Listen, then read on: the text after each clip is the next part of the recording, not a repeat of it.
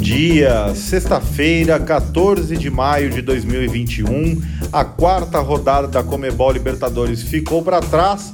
Estamos aqui com seu café com Libertadores, já tradicional nos dias pós-jogos, para falar da classificação do Atlético Mineiro, para repassar o que foi essa rodada de Liberta.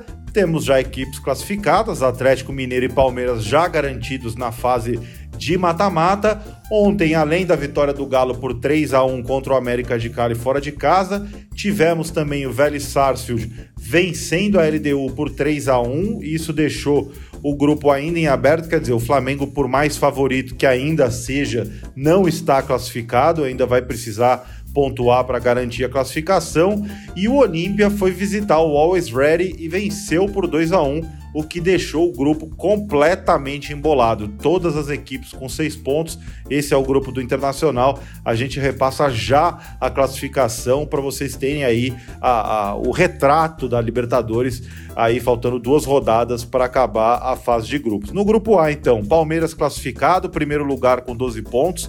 Em segundo vem o Defensa e Justiça com 5, o Independente Del Valle em terceiro com 4 e o Universitário fecha o grupo com 1. Um. Quer dizer, o grupo, a segunda vaga completamente em aberto, né? Defensa e Justiça e Independente Del Valle brigam mais forte por essa segunda vaga e também pelo terceiro lugar que garante vaga nas oitavas de final da Comebol Sul-Americana. Vai ferver esse grupo A. O grupo B tem Internacional, Clube Always Ready, Olímpia e Deportivo Tátira. Nessa ordem, nos critérios de desempate, mas todos com seis pontos. Quer dizer, os dois próximos jogos vão decidir tudo, absolutamente tudo. Não dá para saber quem vai ser primeiro, quem vai ser segundo, quem vai para a Sul-Americana e quem fica fora. Tá tudo realmente indefinido. No grupo C, o Barcelona segue líder com nove pontos, é seguido pelo Santos, que tem seis pontos em segundo lugar e ganha no saldo de gols do Boca Juniors, que está em terceiro também com seis pontos. O The Strongest com três, ainda com chances, fecha a chave no quarto lugar. O grupo D, o grupo do Fluminense, tem o tricolor carioca na ponta com oito pontos e uma situação um pouco mais confortável. O River em segundo tem seis pontos. Em terceiro, o Júnior Barranquilha com três e o Independiente Santa Fé fecha a chave com dois pontos. Fluminense e River têm a situação um pouco mais confortável, mas o Júnior ainda vivo. Enfim, semana que vem, Fluminense pega o Júnior de Barranquilha no Maracanã e aí a gente já vai ter uma noção maior do que vai acontecer nesse grupo D. No grupo E, ou grupo E, dependendo da parte do Brasil que você nos escuta, o São Paulo lidera com oito pontos, mesma pontuação do Racing, que tem dois gols de saldo a menos. O Rentistas em terceiro tem três pontos e o Esporte Cristal fecha a chave com um ponto. São Paulo e Racing têm a situação mais confortável, devem se classificar e ainda se enfrentam, né? Se enfrentam na semana que vem, dependendo aí da combinação de resultados, podem se classificar os dois de uma vez. O grupo F tem o Argentinos Júnior na ponta com nove pontos. Em segundo, a Universidade Católica com seis. O Atlético Nacional de Medellín em terceiro com cinco. Fecha o grupo nacional do Uruguai com dois pontos. Esse grupo também bastante aberto. O grupo G, grupo do Flamengo. O Flamengo tem 10 pontos, seguido pelo Vélez com 6. A LDU tem 4. O União La Calera tem 2 a briga pelo segundo lugar é intensa. O Flamengo está um pouco mais folgado lá na frente, deve confirmar a sua classificação na próxima rodada.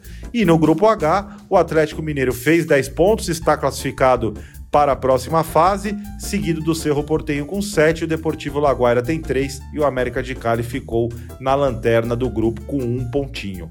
Falando então do jogo do Galo, o Galo venceu 3 a 1 o América de Cali fora de casa. O Hulk abriu o placar aos 21, o Santiago Moreno empatou para o América de Cali aos 24, logo depois e no segundo tempo o Arana fez 2 a 1 e já nos acréscimos o Eduardo Vargas fez um golaço após receber uma assistência do Diego Tardelli, tem um chapéuzinho no goleiro, aí abaixou para fazer o gol de cabeça, realmente um golaço do Vargas, muito bonito o gol do Atlético Mineiro. 3 a 1 vaga garantida e o Guilherme Arana falou no microfone oficial da Comebol Libertadores da satisfação né, da, da, da classificação do Galo, do desempenho do Atlético Mineiro e também do gol marcado. Estivemos aqui com o propósito de jogar futebol, de vencer a partida. Sabíamos que, que encontrar muita dificuldade, porque a equipe do América é uma equipe muito boa e Libertadores, todos os jogos são muito difíceis Mas o mais importante foi, foi os três pontos e a classificação. Eu sempre, é, quando eu cheguei aqui, eu, eu falei que minha característica era, era atacar bastante e está dando resultado, então estou muito feliz de, de poder ajudar a minha equipe, mais feliz ainda com a vitória.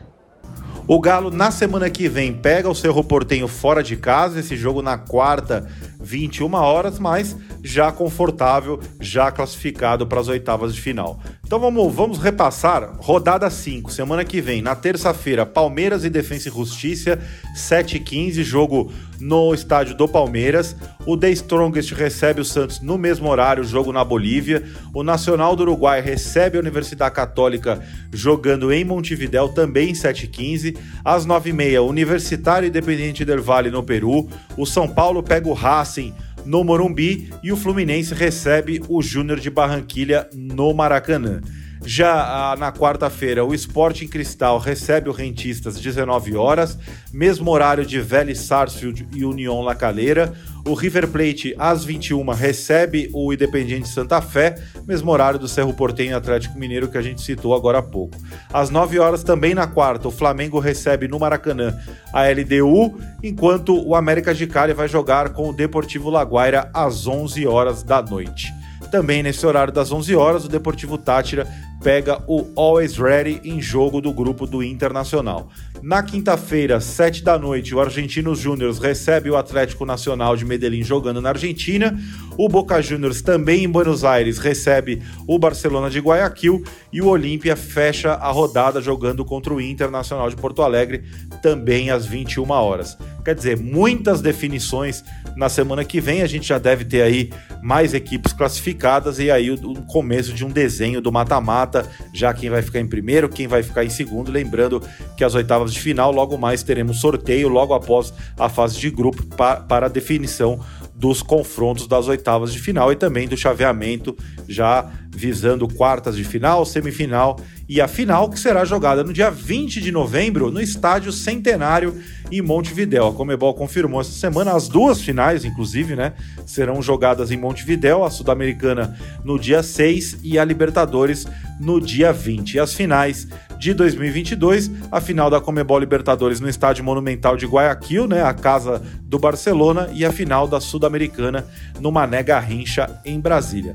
Olha, você que gosta de futsal, vou deixar a dica para vocês. A partir do próximo domingo, no dia 16, começa a Comebol Libertadores Futsal Masculino, será jogada é, no Uruguai, com transmissão das nossas redes sociais. Então, na nossa página do Facebook, facebook.com barra Copa Libertadores e no nosso canal do YouTube, youtube.com barra Libertadores BR, você acompanha todos os jogos, absolutamente todos os jogos.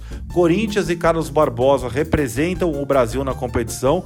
O Carlos Barbosa é o atual campeão, então você confere todos os jogos. Se você quiser ver a tabela detalhadinha, siga a nossa conta @libertadoresfs, F de faca, S de sapo, libertadoresfs, Libertadores Futsal, lá todos os detalhes da competição futsal, que é uma grande paixão nacional aqui também, né? Além do futebol, a gente pratica muito o futsal desde a época da escola, joga com os amigos, enfim.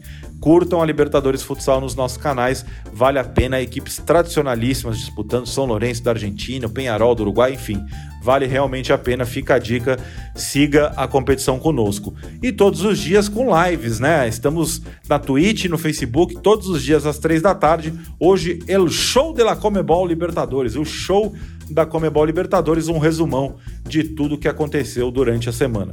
Não deixe de seguir as nossas contas nas redes sociais, LibertadoresBR, baixe o nosso aplicativo Comebol Libertadores na loja aí do seu sistema operacional, comebollibertadores.com, o nosso site oficial e claro, não esqueça de assinar o nosso podcast e receber aí as notificações todos os dias pós-rodada.